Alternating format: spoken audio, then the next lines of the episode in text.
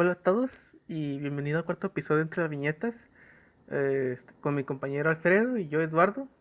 En este episodio hablaremos sobre eh, la influencia de la cultura que, han tenido los cómics. Los superhéroes en un principio eh, lo que lo que hicieron básicamente es como transmitir ideales americanos. Bueno, los cómics de super, con cómics me refiero a los cómics superiores que básicamente se convirtieron en los, los más grandes, los más conocidos. Y estos nos presentaban ideales americanos eh, y que se transmitieron por todo el mundo, aunque, sean, aunque no sea América.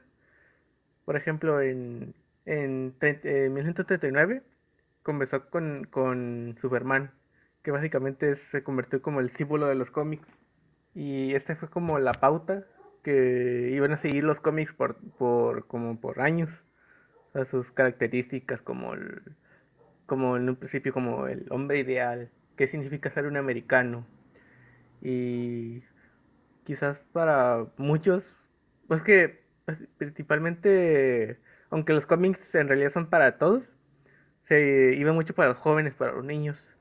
Y quizás para muchos fue como el primer como acercamiento de, de cómo, no sé, como mirar cómo sería una, una persona ideal. Y sí, se fue transmitido así igual por los siguientes años. Bueno, entre los esos principales exponentes de cómics tenemos a Marvel, uno de los dos grandes, ¿no? Que es a Marvel DC, que son los máximos exponentes hoy en día de lo que hoy conocemos como cómics. Bueno, en cuanto a Marvel, pues ya saben, inició un poco a Inició como a inicios de la Segunda Guerra Mundial. Que incluso la Segunda Guerra Mundial ayudó a como inspiración a varios personajes como Capitán América. Como saben, Marvel y DC Comics son de los máximos exponentes del cómic hoy en día. Aunque eh, no más que en el cómic, en las películas, en la cultura pop que han creado, ¿no? Porque los cómics ya han ya no son como lo que eran antes. De hecho, casi ya no se leen con esto de la era digital. La mayoría de la lectura que se hace es pues por medio de webs. El cómic impreso ya no tiene tanto impacto como antes. Y lo bueno, Marvel y DC se conocen principalmente hoy en día más por sus películas que por los cómics. De hecho, He conocido muchas personas que no, no han leído sus cómics, no, no, no han leído Iron Man, Spider-Man, Batman o Superman, sino que todos los conocen por medio de, de las películas. Las películas, los Funko Pops, los. Pues todo ese merchandising. Y. Bueno, para que vean el impacto que ha tenido los cómics, ¿no? Que incluso los que no no leen cómics los conocen. Ya son como de conocimiento universal, ¿no? Y lo curioso de todo es que al principio los cómics era, bueno, obviamente yo no viví por esas épocas de los 70, pero por la cómo fueron presentados en la televisión y en los, las en shows, los cómics eran vistos como algo más como de nerd, algo más como como de círculos pequeños y cuando... cuando... Sí, como dices, es como de, de un nicho, ¿no? Que como tú dices, de círculos pequeños y incluso los trataban como los raritos de la escuela y todo eso. Y, pero, y con el contraste de ahorita, en los tiempos de ahora, que se puede decir que ahorita es lo más mainstream, más grande, lo más grande que existe y todo el mundo sabe el héroe, todo el mundo es fan, bueno, no todo un pero, pero la, que, casi, casi todo el mundo tiene un superhéroe favorito. Sí, básicamente se invirtió la tortilla, ¿no? Ahora los raros son los que no conocen los cómics o que no conocen este mundo. Como tú dices, incluso hay varios que los conocen con más por como para ser popular, se podría decir. Igual lo mismo pasó con Star Wars. Pero los, los fans de, de cómics obviamente siempre, bueno, han existido por mucho tiempo y se han propagado gracias a lo que son las convenciones principalmente que o sea, un grupo de personas que básicamente comparten sus intereses, quizás muestran cosas que alguien más no conocían y bueno, descubrí que tienen un origen medio interesante. Eh, empezaron en, por los 60 como eh, bueno eh, por la, porque, porque ya tenían la, idea de convenciones porque las convenciones desde el principio eran sobre más, más que nada negocios básicamente empresarios de todo el mundo de Japón América se juntaban para mostrar sus empresas sus productos para hacerse conocer. Y eso ya se de, de la convención se se, se, se apropió para estos intereses y se podrá remontar a los que conocen como Convención de Cómics eh, en los 60 de que, que existía una una una ¿cómo se llama? una feria, feria ¿se decir? decir? Sí, de hecho como comentas eh, la Comic Con eh, que es conocido básicamente internacionalmente fue fundada por, por un fan un fan de los cómics y como dices, esto de negocio, el gobierno lo vio como una convención, una reunión que generaba muchos ingresos. Y de hecho la primera convención ah, fue hecha por ese fan reunió aproximadamente como 300 personas nomás. Y después vieron que generaba ingresos, el gobierno lo empezó a apoyar y hoy en día es básicamente es la convención más grande del mundo, creo yo pero bueno, obviamente no los cómics tampoco no, no, son, no se detienen en los superhéroes, aunque son como los más conocidos. También existen, por ejemplo, de los de vida ejemplares que existieron casi más o menos entre empezaron a salir desde cuando salieron los cómics de superhéroes, empezaron en 1954 y esto básicamente nos contaban historias de, de pues de santos o religiosos cristianos de, hasta cierto punto.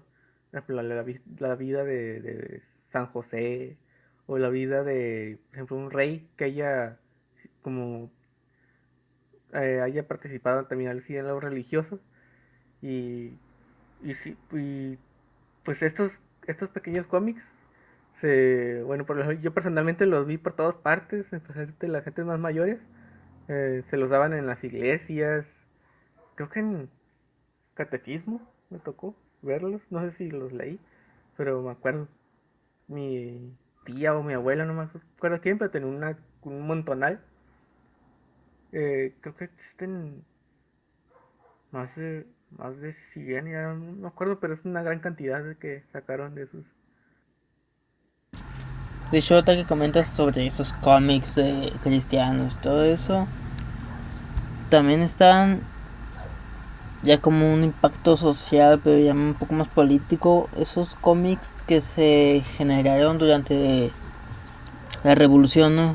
Para, para como crear un tipo de conciencia de lo que andaba haciendo el gobierno, en, en esos cómics, en esas series cómicas de los periódicos, ah, publicaban hasta cierto punto como burlas hacia los gobernantes, al presidente o sobre críticas sociales, ¿no? No solamente era para entretener el cómic, sino también funcionó como un tipo de, de arma, ¿no? Que por medio de estos cómics incluso las personas de bajos recursos tenían como información como un tipo de mensaje revolucionario, ¿no? Como de una cena a mí para liberar al pueblo y todo eso. El cómic ha tenido varios durante el pasar del tiempo. Uh, como varias, ¿cómo se dice? Mm, representaciones, podemos decir, tanto como para entretener, para dar mensajes, para actos revolucionarios, para incluso, bueno, eso ya sería otro tema, pero Hoy en día se usa los cómics para la educación. Los cómics, de igual manera de que son una un reflejo de la cultura, de la vida cotidiana. También hasta ellos llegan a influenciarla en sí, de alguna manera. Bueno, en cuanto si nos vamos poco a los cómics, eh, su bueno, su impacto, su uso, su sí como su uso en, ya en la educación ha sido variada. Ya, principalmente se usa más en la, en la educación básica, primaria, kinder, ya que, bueno, como todos sabemos, los cómics son un, un producto audiovisual, ¿no? Digo, lo siento, un producto visual. Contexto, pero es más visual que... ¿Entiendes muchas cosas que pasan en, en el cómic por medio de los dibujos y no hay tanta necesidad, bueno, obviamente sí, pero no en la primaria y todo eso, los cómics son más sencillos, tienen muy poco texto, así que tratan de que lo que se está enseñando en el cómic sea más visual. Por ejemplo, digamos un cómic para aprender las vocales, ¿no? Y podemos en este cómic crear con cada cada vocal va a ser un personaje los dibujos con ojitos y todo eso, cada uno con su color para que al niño le sea interesante y se pueda, bueno, como ya sabemos, aprender jugando, ¿no? Y de esta forma con esos cómics es mucho más sencillo, ya que como todos sabemos los niños son más visuales, como estos niños que son una esponja, esponja que absorben absolutamente todo. Así que se les hace un poco más, más fácil aprender por ese medio. También incluso se ha usado para como para niños especiales. Se usa también los cómics para enseñarles cosas de mayor, con mayor facilidad. Y también sirve como para aprender de otras culturas. Por ejemplo, hace poco leí de, sobre el indio Patoruzú, que es que existía desde una serie de cómics que existía desde 1939 y es una serie argentina que básicamente fue icónica para ellos. Es, de un indio, bueno, un alguien aborígena, no sé cómo se podría decir, pero que básicamente tiene aventuras, tiene experiencias, pero dentro del contexto cultural de Argentina. O sea, muestra muchas cosas de las tradiciones de Argentina, pero al mismo tiempo está muy estilizado, o sea, es entretenido para los niños, bueno, para todos, pero especialmente para los niños, y al mismo tiempo... De hecho, se usa mucho el cómic para introducir a los niños a la lectura, ¿no? A que sean jóvenes que sí lean. Pues ya sabes que aquí en México somos pocos los que leemos, ¿no? Los que creo que apenas un libro al año, ¿no? Cuando en otros países se leen hasta 20 libros, 30 libros al año. O sea, quieran o no, la lectura sí, sí es un factor importante en, la, en el desarrollo de la de un país o de un sí, de un país, de una civilización. Y normalmente las máximas potencias mundiales son los países que tienen mayor número de lectores, que se informan, que, que se interesan por aprender más. Así que los cómics es un método perfecto para que los jóvenes, los niños, principalmente entren en este mundo de, de la lectura, ¿no? Y que se interesen más con querer leer más bueno, empezarían con cómics que van a leer, van a empezar a leer cómics sencillos y van a empezar después a leer cómics un poco más complejos, con más texto, hasta que a una edad que adolescente ya van a estar como entrenados, no sé cómo decirlo, y se les hace mucho más fácil tomar un libro que incluso ya no tiene dibujos y aún así van a leerlo y se van a interesar por él porque como ya leyeron en el pasado cómics y fueron aumentando de complejidad, le se, empezaron a interesar más por la historia, ¿no? Conforme van creciendo, se interesaban más por el contenido, más que por los dibujos. Y digamos que en un punto llevan a leer libros como, como algo normal. De hecho, sería una.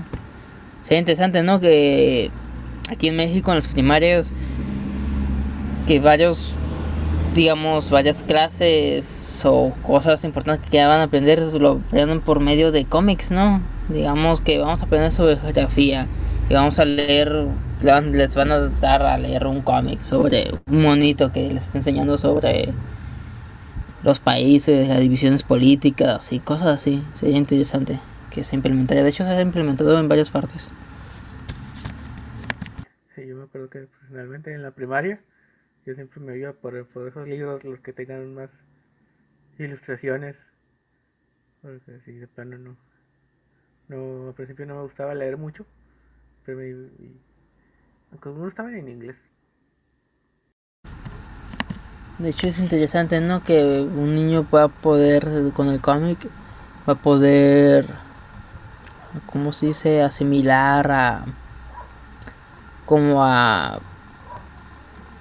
a ¿Cómo se dice? A relacionar, ¿no? El dibujo con el texto. Y siento yo que este, esta habilidad de relacionar el dibujo con el texto ayudaría mucho a la comprensión lectora, ¿no? que es, muy, es un problema muy común que he visto hoy en día en la educación, ¿no? De que nos ponen un examen, por ejemplo, en la primaria, secundaria y, en la prepa nos lo hicieron varias veces, que nos ponían un examen, ¿no? Y al principio los que leían las instrucciones, pues ya saben qué, pero al principio dicen instrucciones. Ah, lee este examen, no lo contestes y entrégalo, ¿no? Y pues nadie leía o si leían tal vez no entendían, no comprendían lo que quería decir y casi todo el salón terminaba haciendo todo el examen y ya lo entregaban ya casi al final del, de la clase. Así esa habilidad que nos que podría hacer que los niños desarrollen esta relación dibujo texto tal vez el, la, la imagen logrará conseguir que que, puedan comprender los niños más el texto, ¿no? Como este, este lenguaje de los cómics. por ejemplo, digamos que, en el texto dice que está triste y se mira un monito triste, ¿no? Ya vas a poder relacionar por medio de una imagen visual que cómo se ve algo triste o que ser triste. Un ejemplo, la verdad no sé cómo explicarme. Sí, también eso me recuerda mucho, por ejemplo, las historias que pues, leí hace mucho, no era niño, de que, de que, por ejemplo, de la caperucita, de los osos, y que tenía una como nomás un renglón de texto y el resto de la página es una ilustración. Y realmente, cuando, eso fue cuando, yo empecé a leer por mi cuenta propia, cuando no, yo no me leía, y me acuerdo que así fue como más, más o menos fui ya relacionando las cosas. Ya, ya después, pues obviamente, por ejemplo, en las primarias, que los libros de texto, de que ya, ya, ya tienen más texto y menos imágenes, pero aún así ya, ya aprendí a, relacionar y poco a poco, pues como tú dijiste, ya, ya empecé a entenderme los textos. También tenemos por el lado del, del manga, que quizás, bueno, yo personalmente, de que sigo muchas personas, bueno, sigo muchas personas y escucho más que hablen, por ejemplo, que, que, oh, este nuevo manga que me gusta. Escucho más en general que la gente hable de nuevos mangas que de cómics. Y mm, quizás sea en parte porque el manga, la piratería del manga está, quizás, no sé si sea más fácil piratearlo, pero es más, eso sí, más, más accesible. Porque el cómic normalmente se puede, se puede comprar y leer, pero el manga, no sé, por ejemplo, Yoyo, es en cuanto sale, en cuanto lo en cuanto sale en Japón, luego lo, traducen y ya, ya lo ponen, lo publican aquí en, bueno, en inglés, pero es casi instantáneo y supongo que para el caso de muchos mangas también. Pero en, en, en caso de cómics, la verdad yo no, yo no he escuchado eso de que pase. No sé si las leyes de derechos de autor están súper fuertes contra los cómics más que los mangas, pero yo no he escuchado gente que hable mucho de scan de, de cómics. Y también otra parte del manga fue, serían las, las convenciones de anime. Bueno, que son de anime, pero es que también la otra cosa, otro aspecto, los cómics, están los cómics y las películas de cómics. Aunque las películas cómics sean más famosas, más populares, existen más una división entre los cómics y sus adaptaciones. Porque siento que los cuando se adaptan los cómics eh, es más se toman más libertades para adaptarlo. Y tanto que los mangas, cuando adaptan los mangas a anime principalmente, es más directo, o sea, uno a uno. Es casi casi lo mismo que pasa en los cómics, pero ya más adaptado. Y por eso es más fácil como el anime y manga, por eso siempre están casi casi de la mano cuando se trata de, los fans y de las convenciones. Quizás sea también eso la, en parte, porque los cómics, los, los mangas son más grandes, más conocidos. De, hecho, también a comparación del cómic, bueno, siento yo que el manga es más conocido, aparte porque se ha exportado desde Japón a muchos países, es por sus historias, ¿no? Porque tienen múltiples historias, son más complejas que los... Hoy en día ya los cómics también son más... Sí, ya tienen su grado de complejidad, ya hay cómics que tocan temas políticos, sociales, pero creo que el manga empezó con todo esto, ¿no? y además que los dibujos son muy atractivos, ¿no? Como muy muy interesantes, son tienen más variedad que los cómics. Además, como decías, las convenciones de anime, ¿no? Desde mi punto de vista que somos aquí en América Latina, México podemos decir, siento que el manga ha impactado mucho, incluso a nivel personal, ¿no? Conozco muchos compañeros que empezaron a dibujar por Dragon Ball, ¿no? Empezaron a querer meterse a este mundo de la ilustración, ¿no? Primero querían hacer dibujos, hacer ilustraciones, después entre varios que me empezaron a mejorar mucho, empezaron a querer hacer sus propios mangas, ¿no? Y antes, bueno, siempre los hacían por como hobby porque no tenían los recursos para publicar o contratar una editorial o para que una editorial los publicase, ¿no?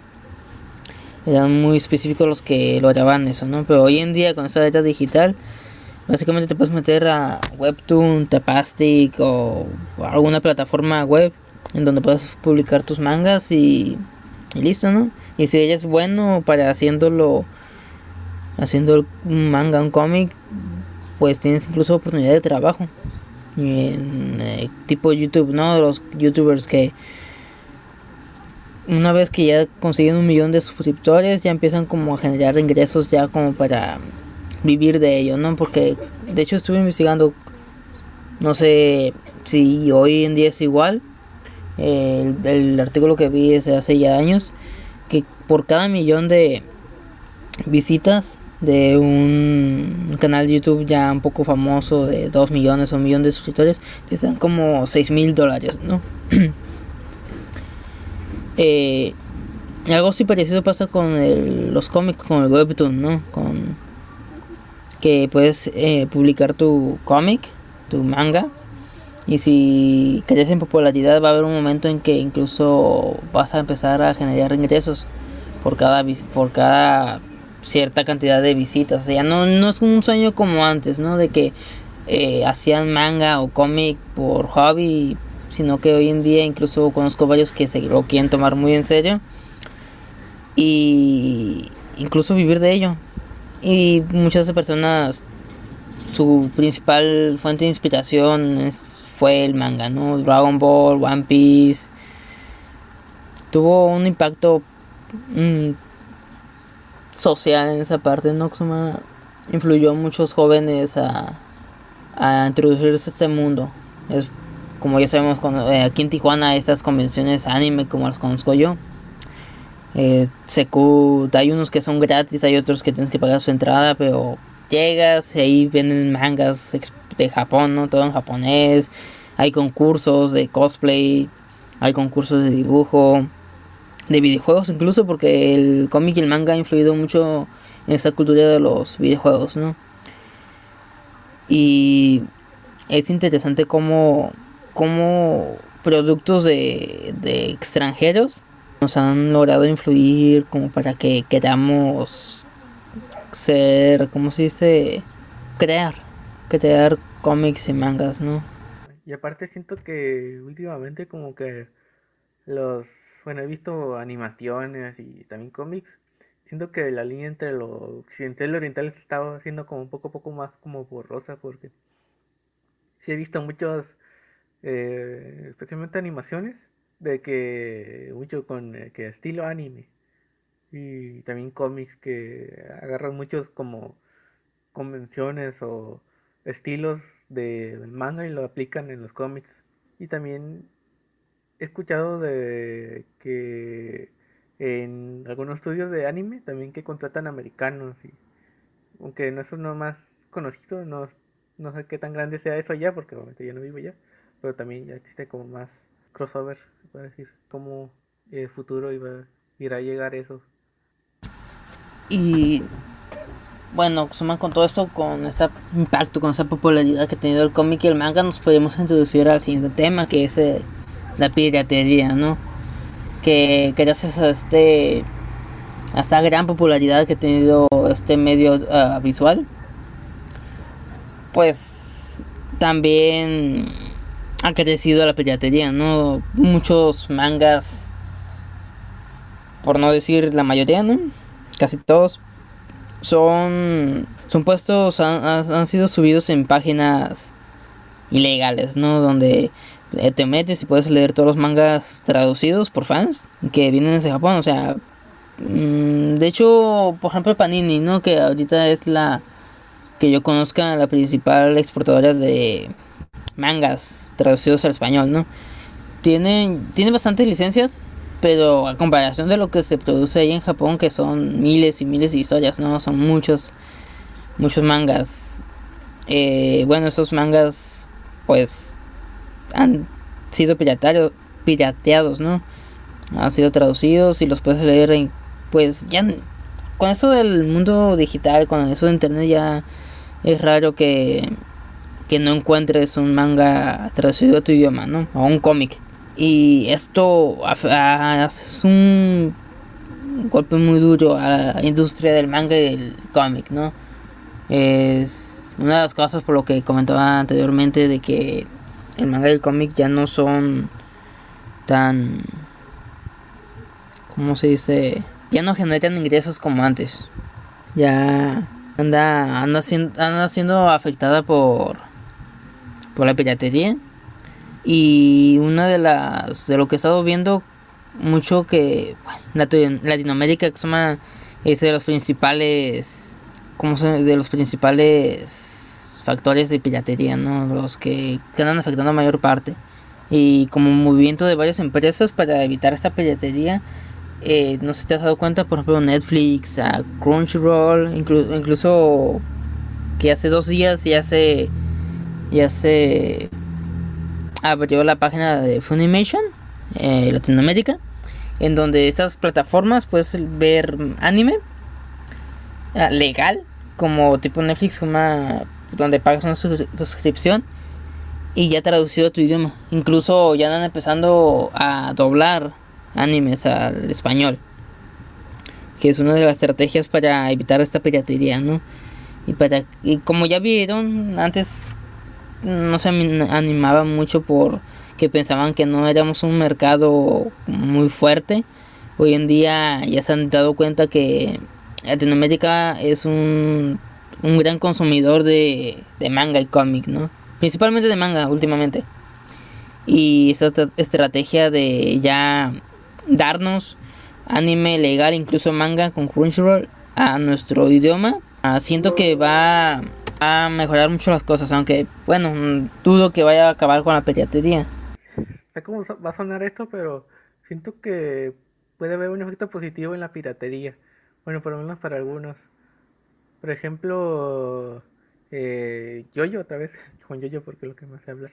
Eh, eh, al principio la, la, razón por la que la gente lo conoció es por lo mismo, por la piratería, por mangas que fueron traducidos acá, sea, empezando, empezando por parte 3.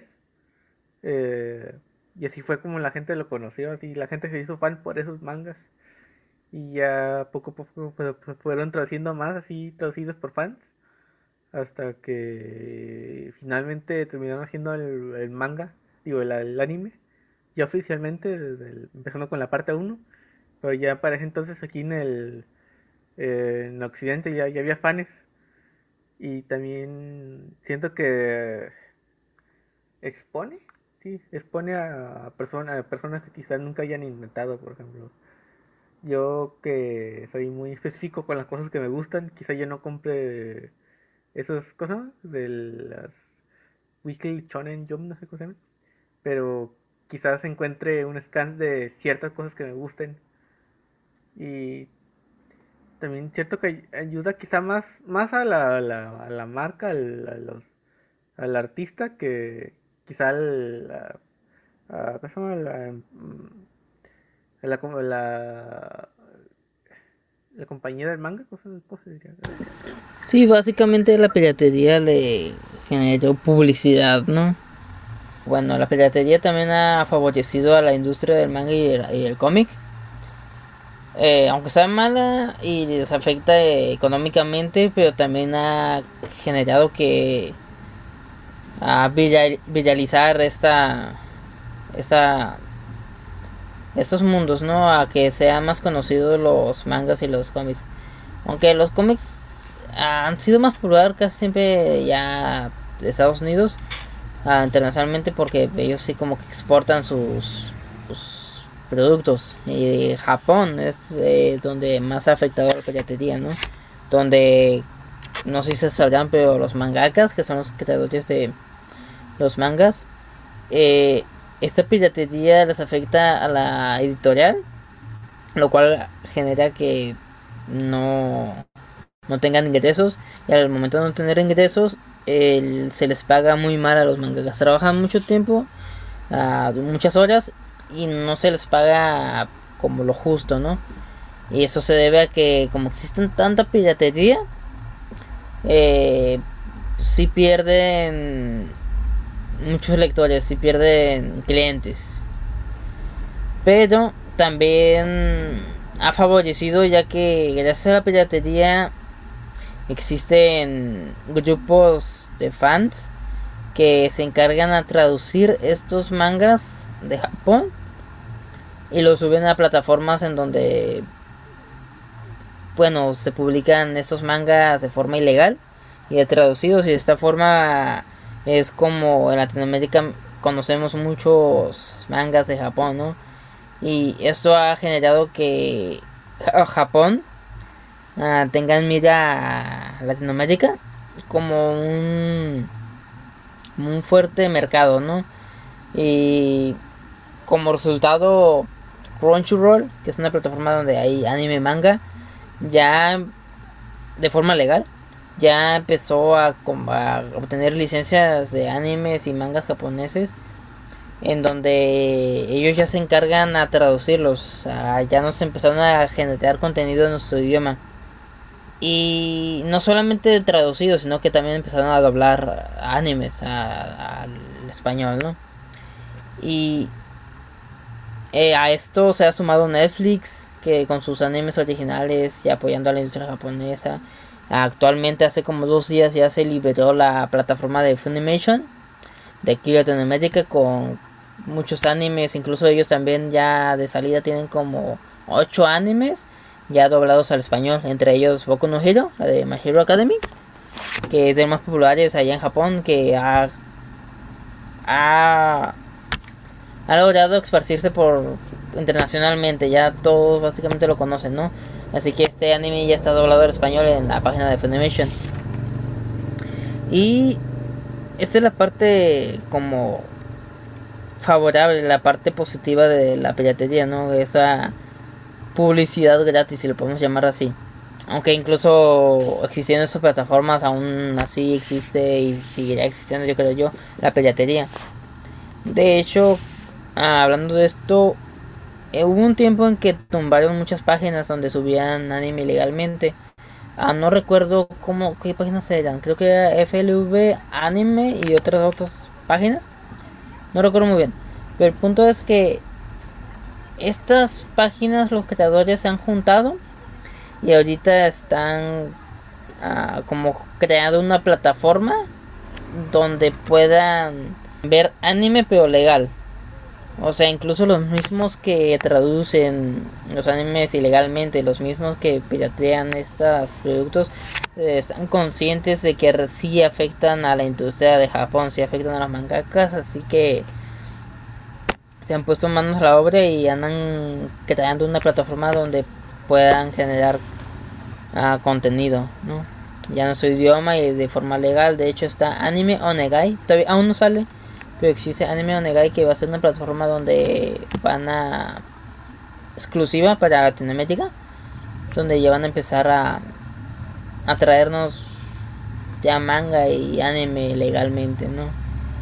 De hecho es una apuesta muy fuerte y tienen un gran proyecto, pero bueno, tienen a Netflix, Funimation y Crunchyroll como los máximos competidores, ¿no? Y ya son ya están posiciones en el mercado hoy en día. Que la tienen difícil. Así que están los dos lados de la moneda, ¿no? Lo positivo de la piratería y lo negativo. Bueno, el cómic ha, han existido por, por pues, todas nuestras vidas, básicamente. Existieron, sí.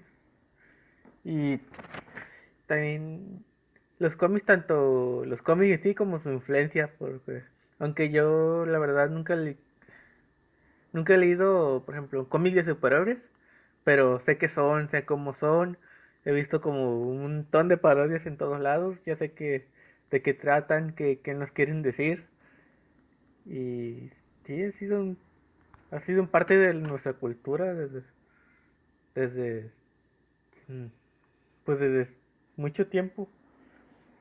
Y, sí, y es interesante como, por decir que cada generación tiene como una visión diferente de los cómics, porque en versiones, en quizás generaciones anteriores lo veían más como un pasatiempo, o algo que vean periódicos o una forma de, por ejemplo, como los cómics religiosos, quizás haya personas que nomás hayan leído ese tipo de cómics, que ni siquiera saben que existen otro tipo de cómics. Y ya recientemente los cómics se convirtieron en más algo más grande, hay gente que se dedica toda su vida básicamente a personajes de cómics, en las películas, las películas, aunque son sí, películas de Hollywood, están basadas en en cómics, la visión, de alguien más. Y, y sí, eso se va fue transformando por mucho tiempo. Y ha cambiado mucho. Bueno, en conclusión, el impacto del este mundo del cómic manga ha, ha, influenciado a esta generación, principalmente a estas generaciones actuales. Ha ha influenciado tanto personalmente como a la sociedad, incluso a nivel económico, que ya es parte de la cultura hoy en día, ¿no? Ya es como conocimiento universal, que la existencia de los cómics. Y, incluso, bueno, influye a jóvenes aspirantes, a creadores, a desarrollar nuevos proyectos, a la economía a la cultura, para expresar uh, sentimientos en los cómics, mensajes, cosas sociales, políticas, incluso para también compartir la cultura, ¿no? Entre como esta diversidad cultural. Así que básicamente eso es todo por hoy. Bueno, gracias por escuchar nuestro podcast. Nosotros somos el podcast de las viñetas y nos vemos en el siguiente episodio.